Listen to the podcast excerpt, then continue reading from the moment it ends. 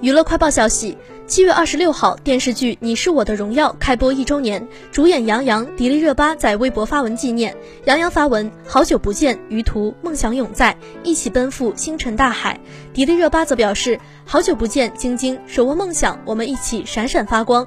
据记者了解到，该片讲述了人气女星乔晶晶与高中时单恋的学神于途在阔别十年后于线上再度重逢。开启了一段浪漫治愈的暖爱之旅。时光匆匆，此时于途已经成为心怀梦想的航天设计师，乔晶晶也成为星光闪耀的当红女演员。二人在追梦路上努力坚守，在浪漫奇遇中相互鼓励，终成彼此荣耀。